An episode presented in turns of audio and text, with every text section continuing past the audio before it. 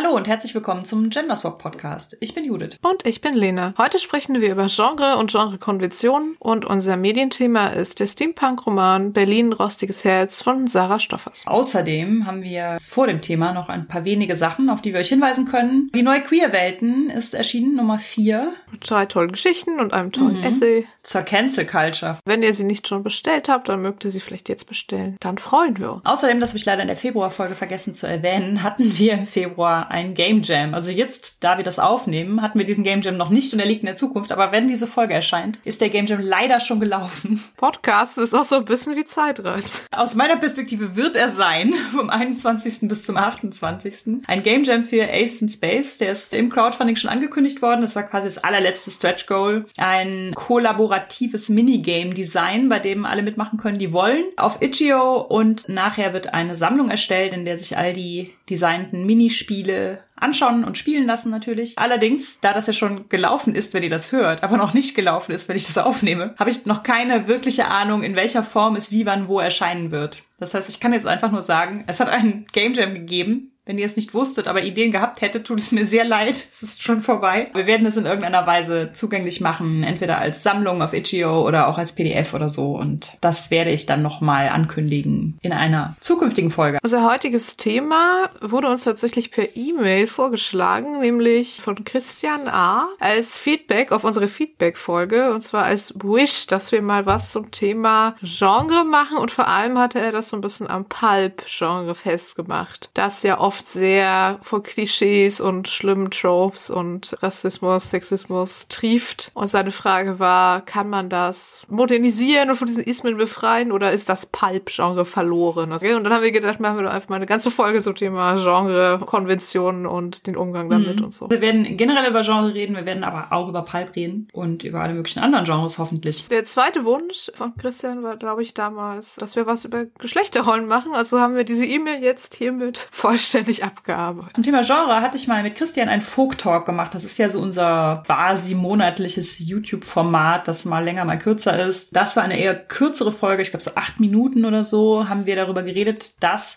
Unsere Theorie ist, dass sich Genre in zwei Teile teilt, nämlich in was und wie Genres. Es ist wohl unsere eigene Definition, also es gibt da jetzt kein Theorem drüber oder irgendwie sowas, aber unsere Definition war, dass wie Genres sowas sind wie Krimi, Thriller, Romance, Komödie, Rom-Com, Soap Opera. Wie wird die Geschichte erzählt? Und das Was-Genre betrifft das Setting. Das heißt, ein Was-Genre wäre zum Beispiel Cyberpunk, Space Opera, High Fantasy, Sword and Sorcery, Wuxia, Steampunk, Pulp. In dem Folk Talk haben wir gesagt, dass man Wie- und Was-Genre gut kombinieren kann. Das heißt, man könnte sowas wie eine Pulp-Komödie erzählen oder sowas wie eine Space-Opera mit einem Romantik-Plot. Die meisten Was-Genres sind ja fantastische Genres. Es gibt ja den Begriff Genre-Fiction im Englischen und das ist ein Name für das fantastische Genre, also das, was wir im Deutschen als Fantastik bezeichnen. Fantastik umfasst ja Horror, Science-Fiction, Fantasy mit all ihren Unterspielarten. Und ich glaube, dass die Tatsache, dass diese Art von Genre fast immer fantastische Genres sind, sind wahrscheinlich die Begründung dafür, dass die SFF im Englischen Englischen auch Genre Fiction genannt wird. Wir reden jetzt erstmal ein bisschen über die Was-Genres und am Ende vielleicht auch noch ein bisschen über die Wie-Genres. Können euch aber noch empfehlen, dass zum Thema Krimi und Umsetzung von Krimi im Rollenspiel es gerade eine Mini-Reihe bei 3W6 drüben gibt, die sich Krimi-Erzählkonventionen und deren Umsetzung im Rollenspiel angeschaut haben. Mhm. Also könnt ihr mal rüber hören. Als erstes fragen wir uns mal, warum gibt es eigentlich diese Genre-Konventionen und was sind Genre-Konventionen und all sowas. Genau, ich habe dazu dazu in einem reichweitenstarken deutschen Forum einen Eintrag gefunden. Und zwar ging es da drin um das Lampley-Prinzip. Das kannte ich noch gar nicht, das war mir neu. Das Lampley-Prinzip dreht sich darum, dass eine der wichtigsten Ereignisse beim Rollenspiel der Übergang der Einzelimagination zur Gruppenimagination ist. Also man macht eine gemeinsam akzeptierte Imagination, Narrative und die wird zur Spielrealität. Und das ist natürlich eine Aushandlung zwischen den TeilnehmerInnen, was davon angenommene Realität wird und was nicht. Bei dieser Aushandlung spielt Genre insofern eine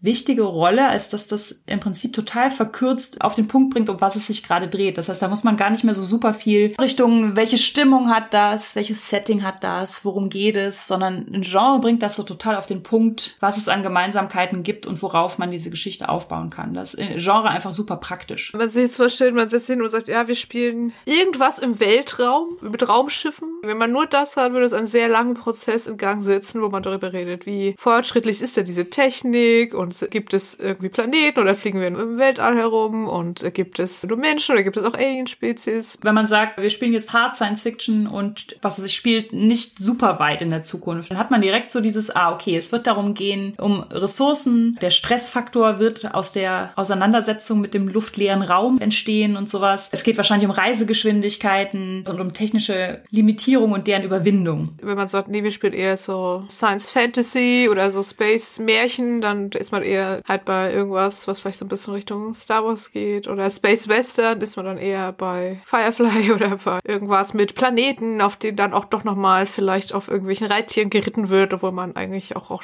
Raumschiffe ja. hat. Während bei Space Opera zum Beispiel schon total mitschwingt, dass es stärker vielleicht auch um die persönlichen Beziehungen geht zwischen den mhm. Charakteren. Genau, also Science Fiction ist quasi schon Übergenre oder sowas. Und darunter gibt es super viele so Untergenres, die natürlich auch total oft kombiniert werden können. Also dass man dann so ein bisschen Space Fantasy mit Steampunk kreuzt oder sowas. Aber auf jeden Fall, Genre lässt so ein Bild entstehen und erschafft quasi den gemeinsamen sozialen Vertrag. Darum wird es in etwa gehen. Ihr kennt Beispiele, ihr wisst, worauf ihr euch einlasst und häufig steuert es schon die Stimmung. Also auch wenn man da natürlich ja. noch Nuancen hat, ist es häufig so, dass ja das im Prinzip schon deutlich ist, dass ein ernsthafteres Rollenspiel wird es eher lustig sein. Zum Beispiel bei Hard Science Fiction würde ich jetzt nicht glauben, dass das eine Komödie wird oder irgendwie sowas. Also ganz überspitzt könnte man sagen, Genrekonventionen kommen uns als Menschen entgegen, weil wir gerne in praktischen Schubladen denken, die sofort so Assoziationen auslösen. Daher sind diese Konventionen einfach gute Abkürzung, um schnell auf einen gemeinsamen Nenner Total, ja. Damit ist es fast so ein bisschen wie so ein Stereotyp, aber in einem größeren Zusammenhang irgendwie, ne? Also ein Stereotyp wäre ja so eine Figur oder sowas und Genre ist quasi wie ein Stereotyp, aber bezogen auf die komplette Narrative mit all den Tropes und typischen Sachen und typischen Figuren, die darin vorkommen und Orten und so und so. Das ergibt sich dann mhm. ja alles. Also wenn man überlegt, was passt jetzt da rein, dann kann man sich ja überlegen, ah, gibt es sowas in anderen Geschichten, die aus dem Genre sind oder passt das irgendwie mhm. gar nicht da rein? Also ich finde, sieht man auch beim MCU immer ganz gut. Total. Die machen ja auch mal gerne XY, aber mit SuperheldInnen. Also, ne, zum Beispiel Ant-Man ist ein Heist-Movie, aber mit SuperheldInnen. Spider-Man Homecoming ist ein Highschool-Komödie, Dramedy, aber mit Superheldinnen. Ja, ja, genau. Sowas halt. Ja. Guardians of the Galaxy war Space-Komödie. Ja, ich habe für die Folge auch ein bisschen recherchiert in einem Band namens Role-Playing Game Studies, A Transmedia Approach. Und da wurde Genre auch erwähnt als Lösung im weitesten Sinne, also natürlich nicht als Universallösung, aber dass es eine der Lösungen sein kann, was Herausforderungen beim Game Design angeht. Also erfolgreiche Rollenspiele finden meistens einen Mittelweg zwischen etwas Bekanntem und etwas Neuem. Also das heißt, die Leute, die neue Rollenspiele kaufen, wollen ja ein neues Spielerlebnis, weil sonst würden sie einfach weiterspielen, was sie bisher schon spielen oder spielen, was sie kennen oder so. Aber sie wollen nicht ein komplett neues Spielerlebnis, natürlich nicht, weil da wüsste ich ja gar nicht, dass es mich überhaupt interessiert. Ich kenne das ja noch nicht. Also wollen wir eigentlich neue Spielerlebnisse, aber so wie wir es halt schon kennen. Und wenn es was ist, was wir halt schon kennen aus anderen Medien, ne? Aus Romanen, aus Serien, aus whatever. Und deshalb ist es bei Rollenspielen auch immer eine gute Idee, es auf etwas Bekanntem aufzubauen, also auf bekannten Genres, Genrekonventionen. Ja, teilweise auch auf bekannten Narrativen schon oder einfach auf bereits existierenden Franchises. Also jetzt gerade wurden ja zum Beispiel das Avatar Korra Rollenspiel angekündigt, das Dragon Prince Rollenspiel. Und oft wird dann aber halt noch was erweitert oder noch was hinzugefügt oder es werden zum Beispiel zwei Genres kombiniert. Man macht sowas wie, wir haben ein Noir Krimi-Rollenspiel für euch, aber wir kombinieren es mit Urban Fantasy oder mit Mythen, wie bei City of Mist zum Beispiel. Bei Masks zum Beispiel, wir haben einen Superheld in den Rollenspiel, aber wir kombinieren es mit Coming of Age, Teenager-Drama. Das drückt ja dann direkt mehrere Knöpfchen, ne? Also wir sehen das und denken uns so, ach cool, und das mit dem und dann noch, kenne ich es noch gar nicht, das heißt, es sind nicht die Marvel- oder DC-SuperheldInnen, sondern es ist irgendwie was, sind ganz neue Ideen oder Dinge, die ich mir selber ausdenken kann oder so. Da habe ich jetzt Bock drauf. Wenn ich irgendwas Neues sehe, interessiert mich auch so wirklich tatsächlich dieser Twist daran. Das und das aber mit. Genau, das aber ist das Interessante. Genre X aber. Brinkwood haben wir vor kurzem gespielt. Das ist im Prinzip so Robin Hood, Sherwood Forest mit so Feen. Also englische, britische Mythologie gehört ja häufig mit zu Robin Hood oder wird häufig mit dazugenommen, auch in dieser 80er-Jahre-Serie und so. Und dann aber mit Industrialisierung, Kapitalismuskritik und Vampiren. Also das war auch bei mir so, dass ja. ich so dachte, ah, Knöpfchen A, Knöpfchen B, C, D, E und F. Oder Knights Black Agent. Das ist ja auch so Hardboiled Spy Story, aber mit Vampiren. Okay, jetzt hast du eben schon gesagt, Genres sind im Prinzip wie so ein sehr breit gefasstes Stereotyp. Und wie immer, wenn wir über Stereotypen reden, kommen wir dann ja dazu, dass sie sowohl gute als auch schlechte Seiten ja. haben. Okay, reden wir über die guten. genau. Zum Beispiel finde ich total, dass wenn man weiß, man spielt in einem bestimmten Genre, erleichtert das auch Entscheidungen am Spieltisch, die man so spontan treffen mhm. muss. Wir haben bei City of Mist total oft, dass wir sagen, ist das jetzt so oder so? Ah, es ist natürlich so, weil es ist ja ein noir ja, ja, genau. Zum Beispiel haben wir so, also so einen Charakter drin, der auch Polizist ist und dann fragen wir uns immer manchmal, ja, findet man das wirklich irgendwie in der Polizeidatenbank? Ja, natürlich steht da viel zu viel über die BürgerInnen der Stadt drin, weil das ist ja die Noir-Rollenspiel. Sind die Sichtverhältnisse gerade so, dass GegnerInnen mich nicht sieht? Kann ich mich irgendwie verbergen? Ach so, ja, natürlich. Es regnet ja die ganze Zeit. Es ist super dunkel. Also das waren jetzt alles Sachen, die uns die Arbeit unserer Rollenspielcharaktere erleichtern. Das kann natürlich auch sowas sein wie, natürlich vertraue ich mich den anderen nicht an, sondern fresse das in mich hinein. Das ist ja schließlich ein Noir-Rollenspiel. Und würde Jessica Jones es ihrer besten Freundin erzählen? Nein. Trägt natürlich auch wieder dazu bei, dass die Genre-Umsetzung dann irgendwie erhalten bleibt. Side Note, äh, unsere City of Mist-Kampagne ist nicht sehr noir manchmal. Inwieweit setzt man das Genre jetzt wirklich in allen Ecken und Enden um und inwieweit ist es so eine grobe Richtlinie? Wobei, als ich meinen ersten Fall, den ich geleitet habe, designt habe, habe ich auf TV-Jobs einfach alle Noir-Jobs rausgesucht. Sowas wie korrupte PolitikerInnen und auch Orte so bestimmte, die da irgendwie oft eine Rolle spielen, habe daraus, also habe mich da schon sehr inspiriert. Ja, wir haben ja auch so eine Art Minigame bei Ace in Space drin, wo wir auch TV-Tropes rausgesucht haben und dann gesagt haben, man kann die auf Karten schreiben und dann für den Abend drei TV-Tropes ziehen zum Beispiel. Ja, und dann hättest du tatsächlich noch ein Beispiel, was auch direkt Pulp ist. Wir bringen ja mit Mia Steingräber und Tobias Junge das Pulp-Heft Die grüne Fee heraus. Das hat bisher drei Ausgaben. Die vierte habe ich ja bei der letzten Folge schon erzählt, ist gerade in der Mache. Das ist in der Welt von Eis und Dampf. Und Eis und Dampf ist ja eine Steampunk-Welt, die basically so 1890 rum angesiedelt ist, aber in einer Eiszeit und mit einer komplett anderen Zeitrechnung und mit ganz vielen Dingen, die nicht passiert sind, anders passiert sind. Ja, das ist ja eigentlich der Sinn an so einer Steampunk-Welt, dass Dinge anders funktionieren. Aber bei uns ist halt auch noch vor allen Dingen Eiszeit. Ah, das war das Aber. Aber in der Eiszeit, genau. Eis und Dampf ist generell sehr palpig oder es wird immer nur palpig, wenn ich es spiele. Aber ich spiele auch eigentlich super viele Sachen deutlich Richtung Pulp. Und die Fee ist aber auch noch mal ganz selbst erklärt ein Pulp-Heft. Also das soll so ein 20er Jahre Groschenheft auf schlechtem Papier abbilden und sowas. Da ist auch layoutmäßig sehr viel Mühe reingeflossen, damit das möglichst so aussieht, als wäre es ein billiges Groschenheft abgegriffen und so. Unserer Erfahrung nach ist es super einfach, GastautorInnen zu erklären, was für Geschichten sie dran schreiben können. Also letztlich kann man einfach sagen, es ist ein Pulp-Heft zu einer Steampunk-Welt. Das klingt ja schon nach Luftschiffen, Abenteuer, abstruser Action, kitsching Love Stories, unmöglicher Technik und völlig hanebüchenen Wendungen. Keine Nazis, weil es ja quasi 1890 spielt. Aber wir haben dann, weil wir dachten, Pulp muss Nazis haben, eine dritte Fee gemacht, die in einer alternativen Welt zur alternativen Welt spielt. Und in der sind dann auch Nazis drin. Wir wollten einfach unbedingt mal was mit Nazis machen. Äh, als Bösewichte natürlich.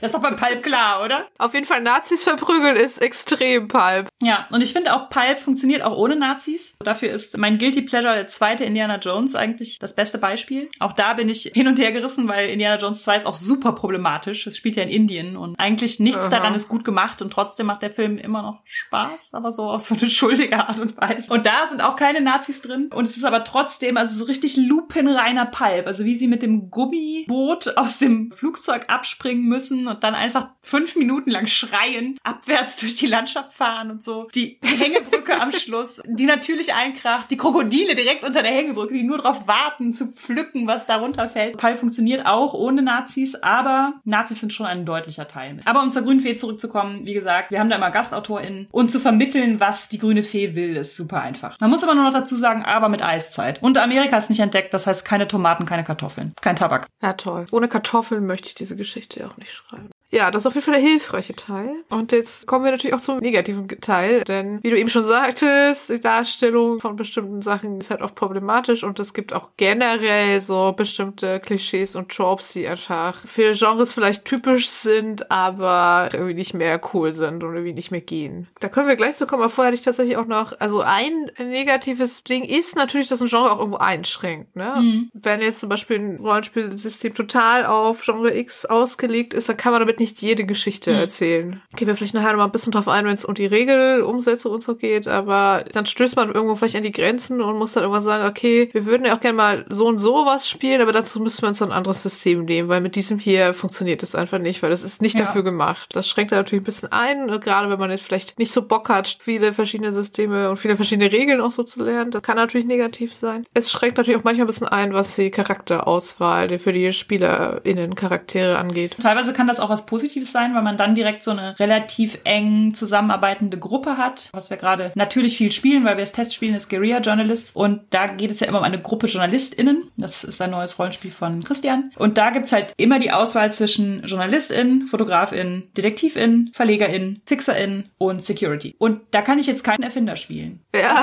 Oder der ist das als Hobby. Und es gibt ja Rollenspiele, die super offen sind, aber das führt dann auch schon mal dazu, dass Leute da sitzen und sagen, ja, jetzt ist es aber zu offen. Ich weiß jetzt gerade gar nicht, was ich spielen soll. Das stimmt. Und gleichzeitig ist es aber natürlich, wenn ich jetzt sage, boah, wir haben jetzt drei Jahre lang Call of Cthulhu gespielt, ich würde eigentlich voll gerne mal so einen strahlenden Helden spielen. Also dann muss man halt wirklich das System wechseln, weil das funktioniert halt damit dann nicht. Oder halt andersrum, dann zu sagen, ah, ich möchte gerne bei Aces in Space einen total netten, untoxischen Charakter spielen. Vielleicht dann auch nicht so gut funktionieren. Okay, also das ist erstmal so die, die rein praktischen Einschränkungen und klar, das kann man natürlich dann umgehen, indem man dann öfter mal zwischen Systemen hin und her wechselt. Aber es gibt auch wirklich so rein von erzählerisch und darstellerisch sehr problematische Beispiele. Also Sword and Sorcery zum Beispiel hat ein Frauenbild, was oft wirklich übel ist. Ja, und das transportiert das Genre leider auch schon so, ne? Also wenn mir jemand Sword and Sorcery sagt, dann ist, auch wenn es auch noch andere Sword and Sorcery Erzählungen natürlich gibt, ist das erste Bild, was ich im Kopf habe, ach, das ist ja das Genre, wo Frauen immer sexy im Fellbikini als Opfergabe an Götter auf Altäre gefesselt werden. Oder alternativ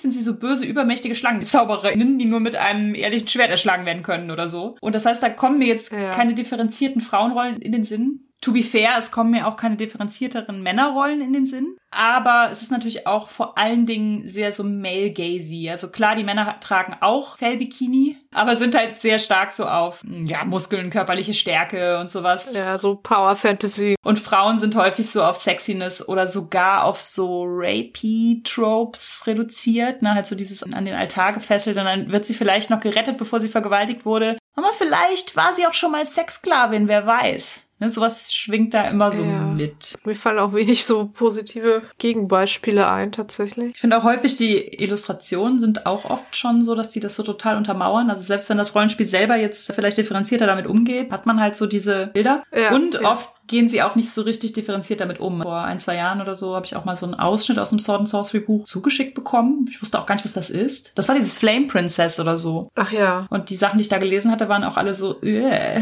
wer will das ja. spielen? Ja, da würde ich mich dann schon fragen, kann man das nicht auch vielleicht irgendwie anders umsetzen? Sword and Sorcery, also es kann ja irgendwie fast nicht sein, dass das Genre nur davon lebt, dass da immer irgendwelche hilflosen Frauen an irgendwelche Altäre gekettet sind. Es ist auch eigentlich insofern schade, als das Sword and Sorcery schon super früh gebrochen, also was heißt gebrochen? Es wurde ja nicht gebrochen, aber die Tropes von Sword and Sorcery ja. boten sich ja an sie zu brechen. Und die sind auch schon super früh gebrochen worden. Sei es durch Red Sonja äh, als Film oder halt, es gibt äh, zwei super bekannte so Kurzgeschichten, Novellenreihen. Einmal die Alex-Reihe von Joanna Russ, die leider tatsächlich nirgends mehr zu kriegen ist. Also vieles gibt's ja zumindest noch als englisches E-Book. Von Alex habe ich eine einzige Kurzgeschichte in der Anthologie und ansonsten ist von der nichts aufzutreiben, leider. Ich wäre da super mm. gespannt drauf, weil Joanna Russ ja eine der feministischen Ikonen der Science Fiction der 70er ist. Und Neverion, beziehungsweise auf Deutsch Nimeria von Samuel Delaney. Beides ist quasi hohe Literatur, was auch witzig ist im fantastischen Genre. Das ist ja was, worüber James auch immer mal wieder redet. Ich weiß nicht, ob er bei uns in der Podcast-Folge auch drüber geredet hat, dass im Genre Trash fresh neben hoher Literatur stehen kann, aber beides gehört zum selben Genre. Und ja. das haben die im Prinzip beide hinbekommen, also sowohl Joanna Russ als auch Delaney haben halt super reflektierte und teils auch sehr abgedrehte Sword and Sorcery geschrieben, in denen auch, also Samuel Delaney ist schwarz, in seiner Sword and Sorcery geht's auch viel, aber auf so einem irgendwie so, so distanziert ironischen Level darum, was Sklaverei ausmacht und abgedrehte Theorien von Freiheit und Unfreiheit und sowas. Das sind halt Werke aus den 70ern, 80ern und das findet sich heute in dem Genre quasi nicht nicht mehr. Also nicht mehr in dem Bild, mhm. was wir von einem Genre haben. Und das finde ich eigentlich total schade, warum das nicht nachgewirkt hat. Also ich kann mir mal wieder vorstellen, warum das nicht nachgewirkt hat.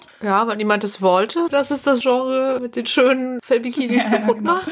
So ein Erasure-Ding. Ich glaube, unter Leuten, die sich jetzt so richtig damit vertieft haben, die kennen natürlich diese Neverion-Geschichten und die Alex-Geschichten. Ein Zeichen davon ist natürlich, wenn man nicht mehr drankommt, kann man es auch nicht mehr nachvollziehen. Das heißt, wenn man sich jetzt heute halt beschäftigen will und es gibt das nirgendwo mehr, dann ist es natürlich auch schon schwierig. Aber sowas wie Red Sonja oder so wird ja schon immer in einem Atemzug mit Conan genannt oder häufig zumindest. Letztlich finde ich auch Xena ist sehr so Sword and Sorcery, aber mit so einer, ja. ich will jetzt nicht sagen feministischen Perspektive, aber schon halt irgendwie frauenzentriert und schon die progressivere Herkules. So wie Lucy Lawless ja auch viel progressiver ist. Genau, und Kevin Sorbo auf Twitter outcallt für seine shitty Sehr, sehr gut. Aber irgendwie findet es nicht so einen richtigen Eingang in diese Idee des Genres. Und ich glaube, das hat auch damit zu tun, dass wir unsere Sexismus-Tropes doch eigentlich gern haben und also nicht wir, Lena und ich nicht.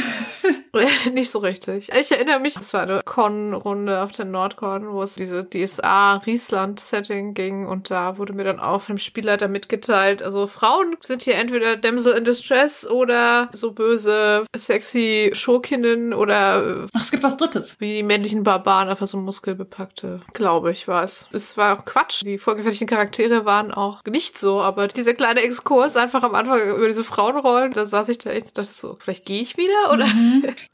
Ah, das ist aber nicht historisch korrekt. Ich glaube, das ist auch ein Teil von Genre, ne? Das ist aber nicht, das passt aber nicht in unser Genre. An der Schwelle zwischen Barbarei und Zivilisation, an der sich Sword and Sorcery befindet und was absolut keine historische Grundlage hat, waren Frauen aber nur in diesen drei Rollen zu finden. Also, da kann man ja nicht sagen, das ist nicht historisch korrekt. Das ist ja, der Grund ist ja dann im Prinzip, es passt nicht in unsere Genrekonvention. Trotzdem wird halt sowas ähnliches gemacht wie im historischen Sektor, wenn ein neues historisierendes Computerspiel rauskommt, das dann immer heißt, Frauen dürfen dann aber nur die mit dem Häuptling Weibchen sein, die die Kühe melkt. Frauen dürfen aber nur. Und das ist auch bei Pulp und bei so Sachen, die sich so am Rande von Pulp befinden, so dieses 30er Jahre Cthulhu. Da wird ja dann auch ganz häufig gesagt, ja, aber Frauen in der Zeit. Also wo dann, mhm. obwohl es Pulp ist oder obwohl es Cosmic Horror ist oder so, dann plötzlich so komische Konventionen um die Ecke kommen. Dann kannst du aber nur das und das spielen. Oder am besten nur Weiße, sonst werde ich aber schon mit jedem NSC deutlich machen, dass du hier nicht hingehörst. Klar, und Pulp kennt ja durchaus, ne, diese Damsel in Distress Geschichte. Das hatte der Christian A. ja auch geschrieben, dass er da findet, dass Frauenrollen auf Damsel in Distress und so beschränkt sind im Pulp. Ich finde tatsächlich, dass Pulp auch häufig so diese, wie Marion Ravenwood aus äh, dem ersten Indiana Jones oder so, so diese Frauenrollen Rollen hat, die jetzt im Himalaya jemanden unter den Tisch trinkt mit Wodka. Oder auch die super elegante, die sich dann aber am Luftschiff mit dem Seil herumschwingt und trotzdem 10 cm hohe Absätze hat oder so. Also ich finde, die hat durchaus auch ja. ihren Platz im Pulp. Das wäre dann so die Femme Fatale, die ja auch so ein bisschen hinter der Sword and Sorcery bösen Zauberin ja, ja, steckt. Genau, und halt das Mann-Vibe. Oh Gott, was für ein schönes Wort.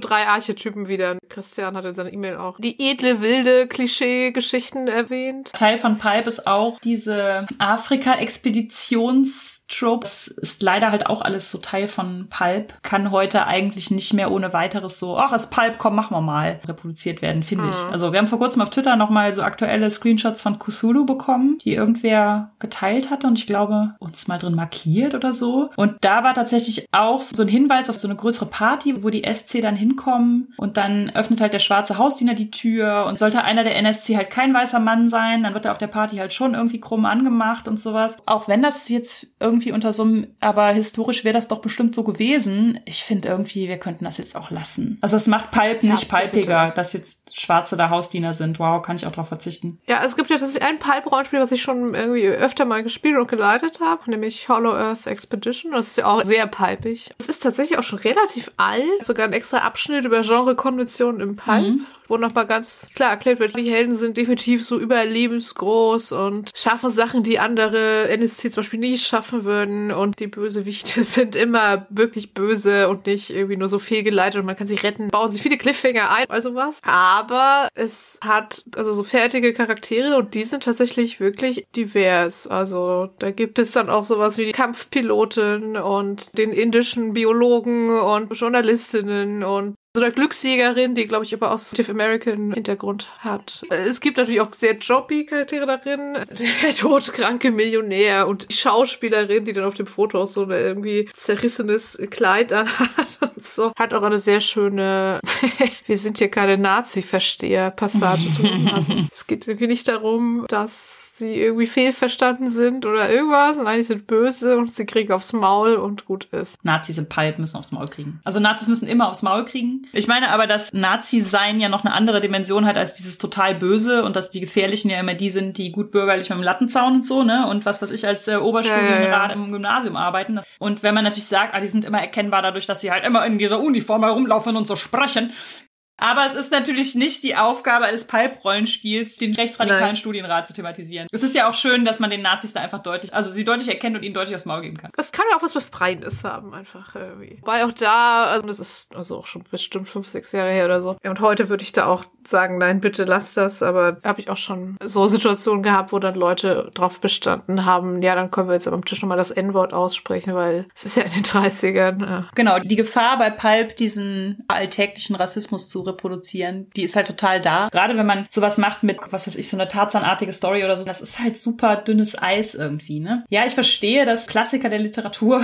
halt nach wie vor irgendwie einem auch Inspirationen zu bieten ja, ich habe da selber auch so ein bisschen Erfahrung gemacht, weil bei der zweiten grünen Fee, in der grünen Fee liegt immer eine aufgeklappte Zeitung drin. Aber die liegt ja nicht drin, sondern die ist einfach drin abgedruckt. Und das soll im Prinzip so sein, als gäbe es dieses Groschenheft und dann hat aber jemand so eine Zeitung reingelegt. Und die kann man aber natürlich nicht hochheben. Das heißt, dahinter ist ein anderer Text, der quasi auch angekündigt ist. Und der ist dann aber nicht im Heft, weil diese Zeitung drin liegt. Die Geschichte, die da angekündigt ist, hatte ihre Wurzeln in einer Eisdiele, in der nämlich es irgendwie ein auch so latent rassistisch benannten Eisbecher gab. Und dann hatten wir, ich glaube, zwei Ausgaben lang quasi den Witz, dass wir eine Geschichte an Teasern, die so heißt wie dieser Eisbecher, ohne dass diese Geschichte da wirklich drin ist, weil diese Zeitung liegt ja da drin. Aber trotzdem steht natürlich dieser Name da drin. Und ich finde es heute auch überhaupt nicht mehr lustig. Und damals haben wir aber so gedacht, so ist halt Pulp, ist halt nichts dabei. Da sind wir einfach total lauäugig in dieses, ja, Pulp reproduziert das, also reproduzieren wir das auch.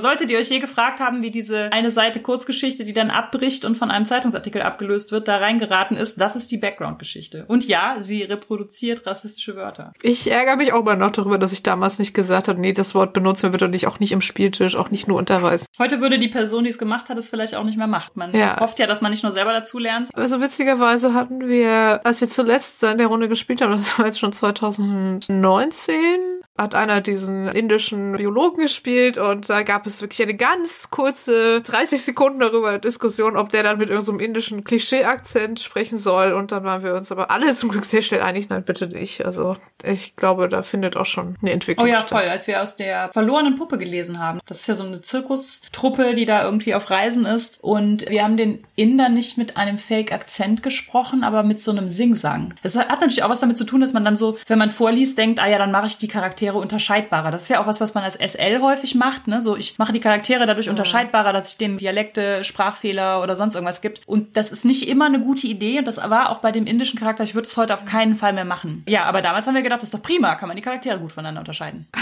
ich finde es halt genauso, wie wenn man als SL jetzt sagt, ich äh, ahme so Sprachfehler nach. Also das wird ja auch super oft gemacht. Ich würde es auch allein deshalb schon nicht machen, weil ich ja eigentlich immer einen Stotterer mit am Tisch habe, der das auch mhm. nicht lustig findet, wenn man das macht. Also das stresst den auch. Ja, und bei Akzenten kommt halt dazu, dass es häufig so eine rassistische Komponente hat oder eigentlich, wenn man Akzente nachmacht, fast immer. Wenn du so Akzente aus mächtigen, dominanten, irgendwie nie unterdrückten Kulturen nachmachst, wie Französisch oder du sprichst so wie so ein Amerikaner äh, auf Deutsch. Also das finde ich völlig unproblematisch tatsächlich. Ja, ja, das stimmt. Ne, Messy Learning und genau. so. Nochmal ganz kurz angerissen, weil wir bei Pulp ja auch so bei so Cosmic Horror und so Sachen waren, weil das ja oft so ein bisschen ineinander übergeht, ist dann auch noch so ein Ding, das Umgang mit so Mental Illness Darkness, der oft auch super problematisch ist und der irgendwie bei diesem Cosmic Horror andererseits auch wieder dazugehört, aber ich finde es auch, wird da auch super viel richtig üble Vorurteile, Klischees und Sachen transportiert, also teilweise auch bei anderen Sachen, so auch so bei Batman zum Beispiel mit diesem Asylum, wo dann halt gefährliche, kranke Leute eingesperrt werden und dann meistens noch von irgendwelchen fiesen ÄrztInnen gequält mit Elektroschocks oder so und völlig falsche Vorstellungen, Vorbehalte gegenüber Leuten, die psychische Erkrankungen haben. Es ist natürlich eine Tatsache, dass, ich sage mal in Anführungszeichen, Irrenanstalten in so einer Zeit, ja. in der jetzt vielleicht so ein historisches 30er Jahre Cthulhu spielt oder 1890, 1910 oder sowas, tatsächlich furchtbare Orte waren, aus, denen es ja auch Berichte gibt, wie Nellie Bly, die Journalistin, hat sich so einweisen lassen in eine Anstalt, um da danach einen Bericht darüber zu schreiben, wie schrecklich da die Frauen misshandelt werden und wie sie da teilweise nie wieder rauskommen, obwohl sie einfach nur zum Beispiel Immigrantinnen sind und die Sprache nicht sprechen und ansonsten gar keine psychische Störung haben und sowas. Und das ist natürlich auch wahr und darüber kann man natürlich auch reden, aber darüber kann man natürlich auch reden und dabei A, keine Stereotype über Mental Illness transportieren und B, halt nicht Therapie von Mental Illness zu sowas Stigmatisiertem machen. Ich glaube, wir belassen es mal dabei, weil zu dem Thema würden wir gerne auch noch extra was machen. Da haben wir Dinge geplant. Und dann ist dann jetzt die Frage, kann man den Genres sowas wie Pipe oder Sword and Sorcery auch progressiver umsetzen oder muss man sie irgendwie dreien geben? Nee, man muss sie eigentlich progressiv umsetzen. Ich finde das auch immer gut, Herausforderungen zu haben. Ob man die dann schafft oder ob man dabei scheitert, ist die andere Frage oder ob man es in jeder Einzelheit irgendwie schafft. Aber natürlich können wir versuchen, mhm. Genrekonventionen progressiv anzugehen, klar. Oder was sagst du? Ich finde, man muss sich ja eigentlich angucken, was ist das Genre und was ist der Kern mhm. davon. Also wenn man sich bei Pulp jetzt anguckt, okay, der Kern ist, es gibt überlebensgroße Heldinnenfiguren, es gibt klare Antagonistinnen, die auch irgendwie bekämpft werden müssen, es gibt viel Spannung, viel Action, viele Sachen mit Cliffhangern und klare moralische Grenzen. Also da steht nirgendwo irgendwas von, es muss leicht bekleidete Damsels in Distress geben oder es muss den schwarzen Hausdiener geben. Das ist da ja mhm. alles nicht drin. Also wenn man es irgendwie quasi runterbricht auf das, was eigentlich der Kern des Ganzen ist, dann kann man sich auch von allem lösen, müssen, was dann immer nur so da mitschwingt, aber eigentlich gar nicht das Ganze ausmacht. Ich finde auch mit jeder Umsetzung ist Genre ja auch wieder einer Neuinterpretation unterworfen, die das Genre auch an sich wieder erweitern kann, ne? Also letztendlich ist Genre ja so eine Akkumulation von verschiedenen Elementen, die über die Jahre irgendwie zusammengekommen sind. Und nicht jedes Element, was neu und cool ist, wird in dieses Genre quasi kanonisch aufgenommen. Also zum Beispiel wäre bei Sword and Sorcery ja dann, dass Russ und Delaney dann nie wirklich, also Sie sind schon drin aufgenommen, aber sie sind heute kein maßgeblicher und bekannter Teil des Genres leider mehr. Aber wenn man es jetzt zum Beispiel in einem Rollenspiel adaptieren würde, würde das ja auch wieder eine Rolle spielen. Dabei, wie Genre in Zukunft interpretiert würde. Also so beeinflusst sich das ja alles gegenseitig und selbst Sachen, die halb vergessen sind, können wieder in den Vordergrund kommen und wieder ins Genre einfließen. Also ich glaube nicht, dass 2021 Konventionen, die das Pulp-Genre hat, dass das bis in alle Ewigkeiten Bestand hat. Ich glaube aber, dass es trotzdem in 100 Jahren noch ein Verständnis davon gibt, was Pulp ist. Aber die Genrekonventionen sind vielleicht ganz anders. Kann ich mir auch gut vorstellen. Vielleicht spielt es dann auch in einer ganz anderen Zeit, ne? Vielleicht ist es dann nicht mehr so 20er, 30er, sondern dann ist Pulp auf einmal 1970er oder so. Wir hatten ja vorhin schon gesagt, ne, Rollenspiele vermischen ja oft Genres miteinander. Das kann ja auch ein Ansatz sein, um äh, diese Progressivität da reinzubringen.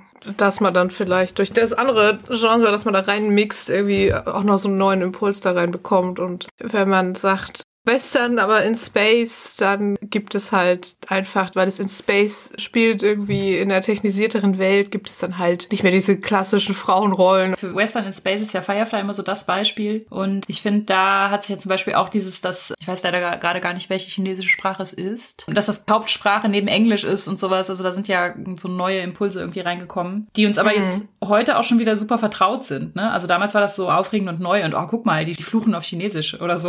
Und heute ist es aber so, dass man vielleicht, wenn man einen Western in Space machen würde, dass das schon so elementarer Teil ist, dass man sagen würde, ah, aber lass mal überlegen, was könnte denn außer Englisch noch so, oder ist es überhaupt Englisch, ne? Mhm. Ist es vielleicht irgendwie eine ganz andere, also wie Coriolis so ein bisschen, ne? Also ist das vielleicht eine arabische Kultur, die in Space ist oder so? Also, wo wir gerade bei Western sind, ich habe nochmal überlegt, was ich denn so progressive Umsetzung von klassischen Genres, was mir so einfällt, und ich finde halt auf jeden Fall Westworld ist. Oh ja. Für mich ein gutes Beispiel, also Westworld ist ja auch kein nur Western, es ist ja ein Western, der aber eigentlich ein Vergnügungspark ist und in so einer Cyberpunk-Zukunft mhm. spielt. Aber dadurch finde ich auch, also auch innerhalb dieser Western-Welt, halt wie es erzählt ist und auf welche Figuren es den Fokus legt und was sich dann, dann später auch noch mhm. draus entwickelt, hat es irgendwie einen ziemlich progressiven Ansatz. Und ich finde auch witzig, wie sie diesen Sprung machen von, sie stellen Marginalisierung dar, indem sie aber im Prinzip darstellen, wie die Machthierarchie zwischen realen Personen und erfundenen Personen ist. Also dass die realen Personen, die erfundenen Personen, obwohl sie Merkmale haben, die total sich aneinander angeglichen haben, die halt nicht als reale Personen wahrnehmen, sondern die quälen und das Schlimmste an denen ausleben, was sie so in ihren Köpfen finden. So eine krasse Machtdynamik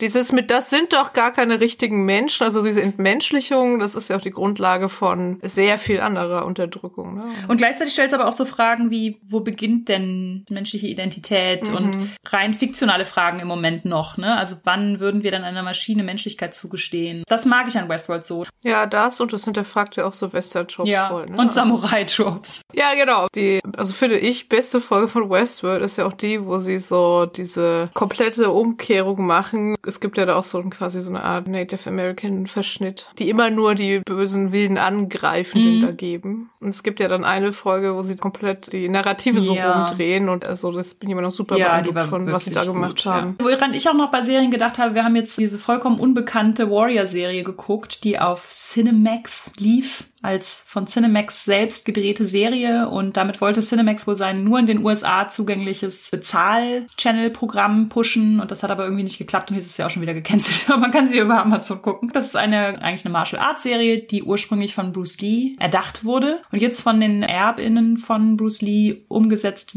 wurde zusammen mit einem irischen Regisseur, glaube ich, oder einem Regisseur mit irischen Einwandererwurzeln oder so. Es spielt in San Francisco, auch in dieser Westernzeit quasi. Von China aus kommen sehr viele EinwandererInnen nach San Francisco, lassen sich da halt in Chinatown nieder und es gibt da natürlich jede Menge so politische Querelen. Aber es ist eine Martial Arts Serie, das heißt, es gibt auch einfach super viel Kung Fu, ja? Und auch super blutiges Kung Fu, muss ich auch dazu sagen. Also ich fand's cool, aber es ist schon teilweise so, dass man so denkt, ah, mm, warum bist du nicht tot? Dabei steht im Fokus, dass die irischen EinwandererInnen zwar sofort erkannt werden von den Leuten, die sich als Amerikaner begreifen, an Ja. ihrem Akzent, an der Art, wie sie sich anziehen, Ja. wie sie arbeiten und wo sie leben, aber natürlich in der Lage sind, sich politisch einzumischen und so weiter, weil sie im Zweifel White Passing, also weil sie white sind. Ne? Aber in der Zeit habe ich auch mal einen interessanten Artikel zugelesen, waren Iren quasi White Passing. Ganz viele Einwanderer, ne? so Italiener. Ja, genau. Weil sie das Aussehen haben von weißen US-AmerikanerInnen, können sie das halt einfach irgendwann überwinden und haben das ja auch im Laufe der Zeit überwunden. Wohingegen halt EinwanderInnen of Color oder halt schwarze US-AmerikanerInnen können halt nicht White passen. Und so ist es halt auch, dass die BewohnerInnen von Chinatown nicht White passen können. Und deswegen natürlich immer Gewalt erleben. Auch von den Iren, die ja glauben, sie nehmen ihnen die Arbeitsplätze weg. So dieses Übliche. Also,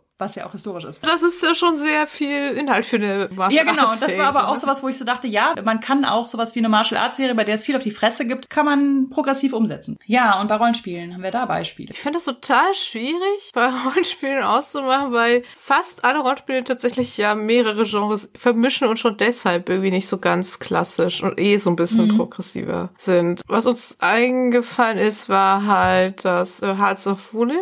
Das ist ja dieses Wuxia-Drama-Rollenspiel. Sowas ja quasi dazu da ist, um einen Wuxia-Film nachzuspielen. Nicht authentische Geschichte, die in China oder so spielt, sondern halt wirklich äh, das Drama, wie man aus diesen Filmen so kennt. Fantasy Martial Arts. Also ich finde es immer sehr interessant, wenn Rollenspiele so bestimmte Genres versuchen abzubilden, die so ganz eng eingegrenzt sind. Also halt nicht irgendwie Wuxia, sondern Wuxia-Filme als, als Genre. Oder bei Passion de las Pasiones. Das ist ja sowieso schon super speziell, weil es so Daily Soap Ja. ist und dann ist es südamerikanische Soap. Telenovela. Ja, genau. Und das finde ich halt immer total spannend, weil man, glaube ich, auch so ein bisschen was auch drüber lernen kann, wie diese bestimmte mediale Form so funktioniert. Ich finde, was jetzt bei Hearts of Woolen und auch bei Passion de las Pasiones ist, ist, dass die Regelmechanismen das Genre auch aufgreifen. Ne? Das ist ja sowas, was bei PBTA total wichtig ist auch. Also PBTA ist da nicht das Einzige, was das je gemacht hat. Also tatsächlich das erste Beispiel dafür Call of Cthulhu. Also dass die Spielengine abbilden sollte, diese Lovecraft-Sache mit dem in den Wahnsinn absteigen. Und dafür konnte man ja keine D&D-Regeln benutzen. Das heißt, da ist die Spielengine ganz gezielt auf diese literarische Vorlage gebaut worden. Und bei den Powered by the Apocalypse Games ist es aber auch ja total häufig, dass die Spielmoves an das Genre angepasst sind. Also bei Monster Hearts zum Beispiel, ne, das ja Teenager-Monster-Drama ist, geht es auch ganz viel um Teenager-Dasein.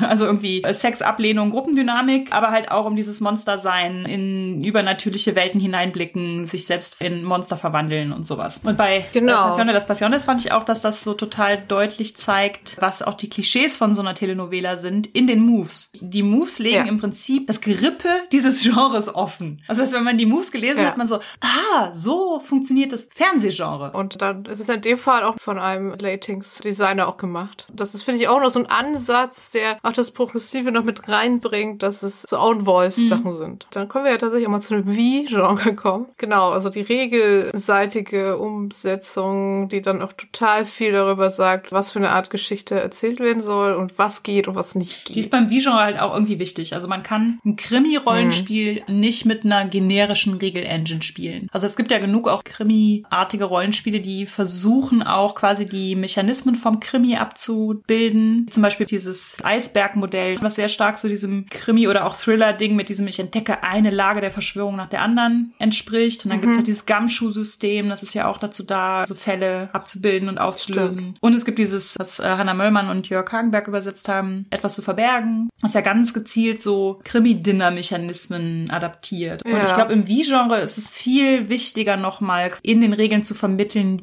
wie das Genre erzählt. Es gibt ja Systeme, mit denen kann man auch wirklich alles spielen, ne? Was weiß ich, Fate oder Savage Worlds. Und es gibt Wortspiele, die wollen zumindest mal alle Geschichten damit erzählen, also wirklich mhm. viele damit erzählen kann. Also zum Beispiel ist das nicht bei DSA. Also natürlich tun die Regeln dann auch nichts dafür, um die Stimmung abzubilden. Also ich finde gerade kriminalistische Geschichten und DSA habe ich noch nie gute Erfahrungen gemacht irgendwie. Also es kann sein, dass es bei Leuten funktioniert hat. Bei unserer Gruppe funktioniert es sehr gut. Das liegt aber einfach komplett an der Spielleitung. Also das Spiel an sich ist halt einfach nur so simulationistisch da und, und unterstützt es. Ja, nicht. ja, ich habe viele so vorgefertigte, krimiartige Abenteuer bei DSA gespielt mhm. und die mhm. bestanden häufig auch so daraus. Und dann müssen die Charaktere eine Ingame-Zeit abwarten, bis wieder was passiert. dann passiert das Zufallsereignis. Ah. Also das finde ich auch ganz, ganz furchtbar, aber wie gesagt, es ist halt sehr viel Mühe. Ich glaube, das wurde ja sogar auch in der Krimi-Folge von 3 bis 6 mhm. auch nochmal gesagt. Mit so klassischen Regeln, es hängt dann halt komplett an der Spielleitung und sehr guter Vorbereitung, damit es halt nicht so Flaschenhälse gibt oder man irgendwo ins Nichts läuft. Ja. Und ich finde bei anderen Wie-Genres, wie zum Beispiel Komödie oder sowas, dass da auch in den Regeln natürlich auch, aber auch in den Regeltexten und in den Formulierungen der Regeltexte und sowas häufig halt schon anklingt, wie der Flavor von dem Spiel ist. Man würde jetzt nicht das Scheibenwelt-Rollenspiel lesen und dann denken, dass man das ernst spielt. Das ist ja auch was, wo ja. sich dieser Flavor von dem Spiel zeigt. Aber gerade bei PPTAs gibt es ja immer eh nur eine begrenzte Anzahl von Spielzügen. Und die sagen einem ja auch, was gewünscht ist und was nicht. Zum Beispiel hatten wir vorhin bei Beispiel äh, City of Mist, das ist ein Noir-Rollenspiel. Also nein, man frisst es eher in sich rein, als sich jemandem anzuvertrauen, wenn man Probleme hat. Und es gibt halt auch keinen Spielzug für sowas. Also für über seine Probleme reden und anderen damit helfen. Gibt es halt nicht. Während Masks zum Beispiel hat das. Das hat explizit den Spielzug, um mit anderen zu connecten und dadurch dann irgendwie wieder irgendwelche negativen Eigenschaften da loszuwerden. Mhm. Oder als wir The Watch gespielt haben, es gab diesen Spielzug, einen Nachruf halt. Und dann war uns allen irgendwie, als wir den gelesen haben, ja schon klar, okay, hier wird gestorben. Das sagt halt schon total viel. Und halt auch schon so die Playbooks. Also ich habe mir mal rausgesucht als Beispiel Cyberpunk. PBTAs gibt es ja The Sprawl einmal und The Wheel. Oder The Veil, ich kann es mir nie mehr Ich weiß es auch nie, The Veil. Brawl ist ja tatsächlich einfach so ein reines Run-basiertes, missionsbasiertes Action-Cyberpunk-Spiel. Und The Wheel ist eher so ein bisschen transhumanistische, philosophische. Also ich habe nur mal drei Playbooks rausgesucht. Zum Beispiel bei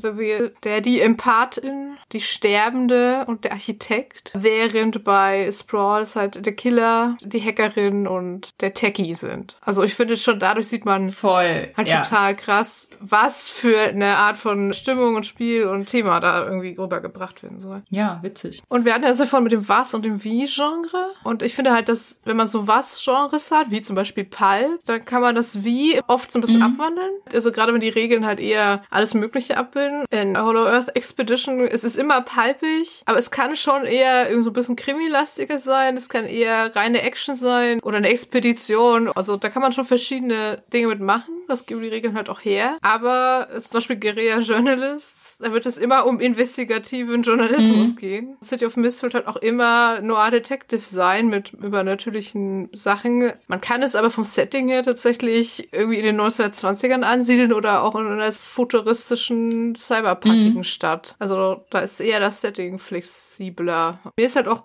aufgefallen, dass es bei neueren Rollenspielen oft was Bonus-Content mhm. gibt. Gerade wenn so Crowdfundings waren, gab es früher oft als Bonus eher so noch weitere Geschichten, also eher weitere wie Genre-Sachen. Also es gab ein festes Setting und dann gab es aber zum Beispiel als Bonus zum Beispiel noch ein Szenario, was eher detektivisch mhm. war oder es gab noch ein Szenario, was eher eine Expedition war. Und jetzt ist es gerade bei so PBTA-Spielen, zum Beispiel bei Hearts of Wooden war das ja auch so oder bei Thirsty Sword Lesbians, es ist immer so dieselbe dieselbe Stimmung und Tonalität und das Wie-Genre, aber es gab dann noch so als Bonusziele so andere Settings mhm. quasi. Also, ne, noch eine Adaption davon. In Space. Fand ich ganz interessant, weil das scheint so eine Entwicklung zu sein. Früher hat man halt auch mehr versucht, irgendwie so mit GURPS und sowas, so Regel-Engines zu machen, mit denen man mhm. alles umsetzen kann. Und heute ist es vielleicht eher eine Genre-Emulation, aber die kann man zwischen den Hintergründen quasi wechseln. Also es wäre ja so bei Thirsty Sword ja. Lesbians, dass man so bestimmte Tropes und sowas hat. Ich hatte auch noch was, das ist jetzt vielleicht so als letzte Anmerkung noch irgendwie ganz interessant. Ich hatte in diesem Roleplaying Game Studies einen Abschnitt zum Thema äh, Literatur und Roleplaying Game gelesen, auf der Suche nach Genre und was da drin zu Genre gesagt wird. Und das fand ich ganz interessant. Das spielt so ein bisschen da hinein, dass ich eben gesagt habe, Genre unterliegt ja auch vielleicht hoffentlich Veränderungen. In diesem Text ging es ganz stark darum, dass Rollenspiel eine ganz deutliche Chance auch bei dieser Veränderung bietet,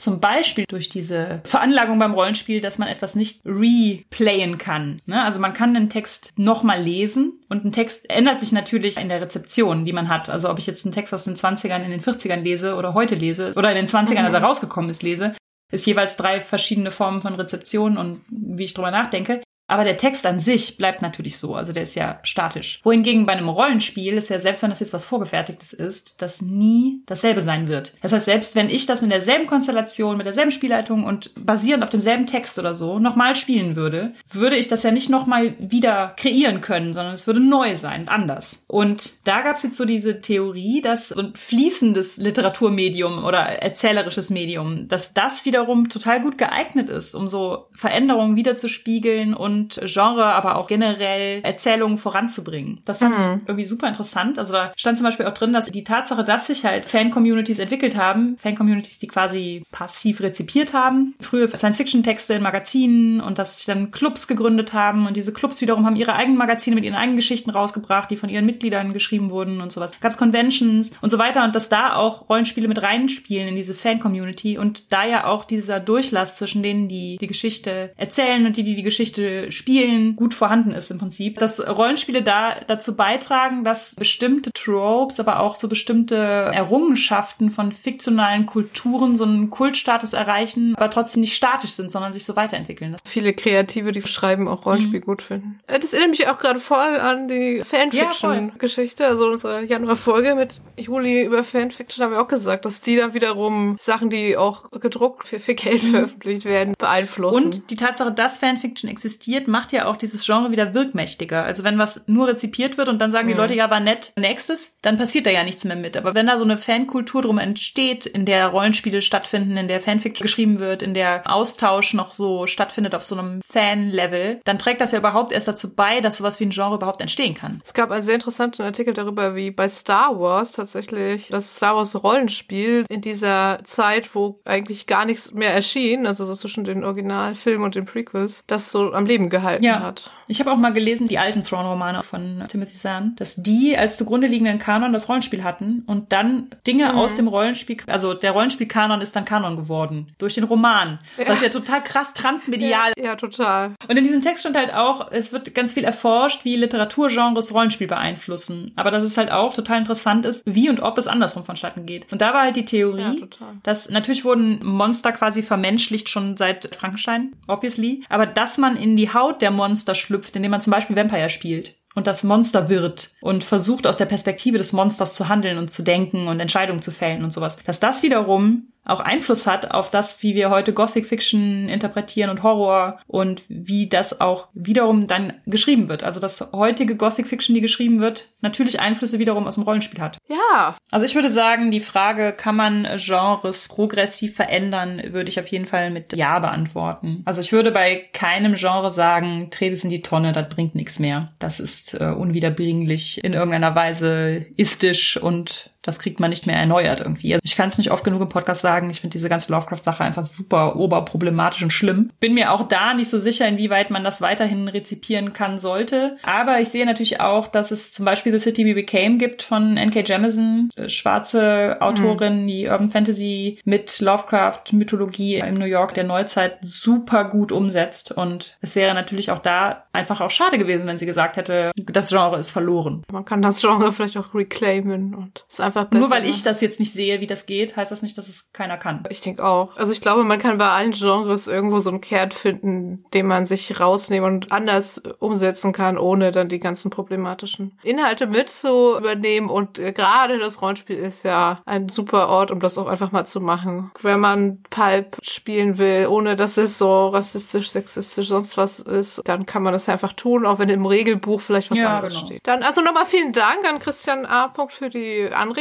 Super, dann können wir noch zum Medienthema kommen und das haben wir heute auch ausgesucht, weil es ein gutes Beispiel für eine progressive Umsetzung eines Genres Mhm. ist. Es geht nämlich um Berlin Rostiges Herz von Sarah Stoffers. Und das ist ein Steampunk-Roman, der 2018 erschienen ist. Bei Ambrun und der zweite Teil kommt, glaube ich, dieses Jahr auch noch raus und ich freue mich schon Mhm. sehr drauf, denn ich glaube, uns beide hat der Roman sehr Ja, begeistert. ungefähr vor einem Jahr habe ich den gelesen. Hat mir auch super gut gefallen. Ich habe ja auch ein Herz für Steampunk. Ich finde, Steampunk und Pulp hat ja auch Parallelen, deswegen passt es durchaus auch zum Pulp-Thema, finde ich. Das ist äh, Steampunk, aber, es kommt ja immer das Aber, in der Zukunft. Post-Klimakatastrophe Berlin. Am Meer. Das dann irgendwie inzwischen am Meer liegt, genau.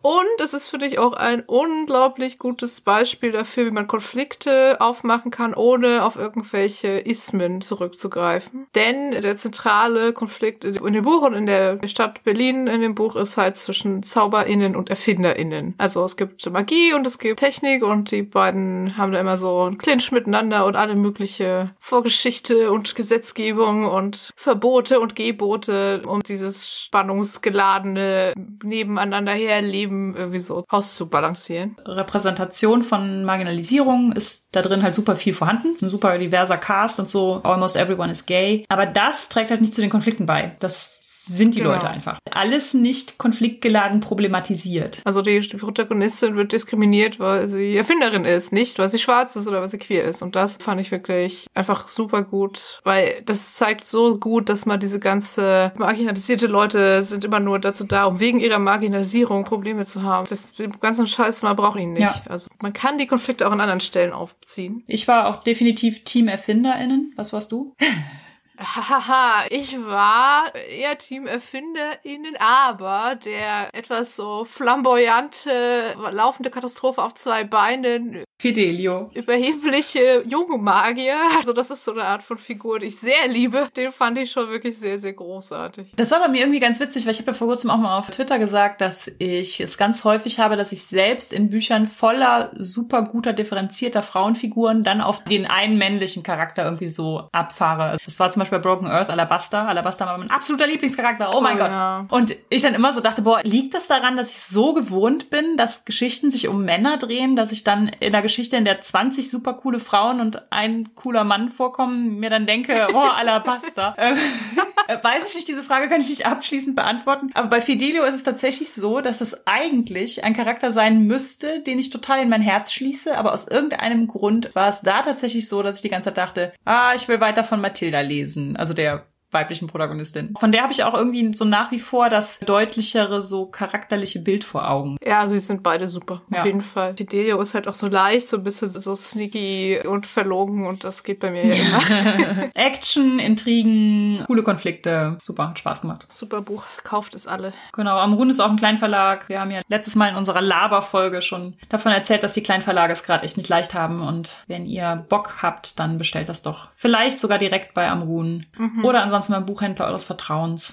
Dann war das unsere 32. Folge zum Thema Genre und Genrekonvention. Feedback zur Folge lesen wir gerne auf Twitter unter genderswappod, auf Instagram unter genderswappodcast, per Mail an feedback at genderswap-podcast.de oder als Kommentar auf unserer Homepage www.genderswap-podcast.de. Wenn ihr unseren Podcast mögt, erzählt doch euren FreundInnen davon, gebt uns eine positive Bewertung auf iTunes oder ihr spendiert uns einen Kaffee oder schwarzen Tee. Den Kofi-Link findet ihr unter der Folge. Wenn ihr unseren Podcast und andere tolle Projekte von Judith und Christian Vogt unterstützen wollt, dann könnt ihr das auf Patreon tun und den Link findet ihr ebenfalls in den Shownotes. Wir hören uns im April, sagen danke fürs Zuhören und bis zum nächsten Mal. Danke, tschüss.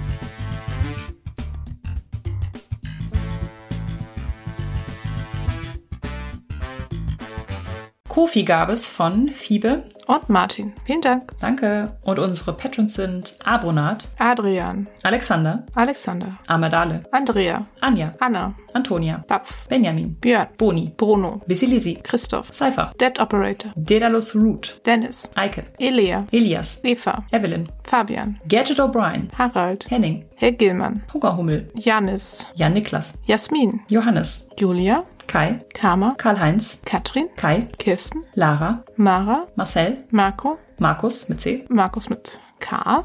Max, Merlin. Mika, Micha. Michael, Noch ein Michael. Mofte, Moritz. Mr. B, Natschi. Nerd Meets You, Niklas. Nimea, Nina. nur der Tim, Oliver. Pascal, Patrick. Philipp, Resa. Sabina, Sandra. Sarah, Schmetterting. Skimi, Shelly. Sol, Sphärenmeister Spiele. Steam Tinkerer, Sven. Tütenclown, Tanja. Technosmurf, Tellurian. Tentacle Duck, Thomas. Thorsten, Tino. Tobias, Tobias. Tobias, Jonik Juju. Vic Zeitiger. und Senja. Vielen Dank an euch alle. Tschüss!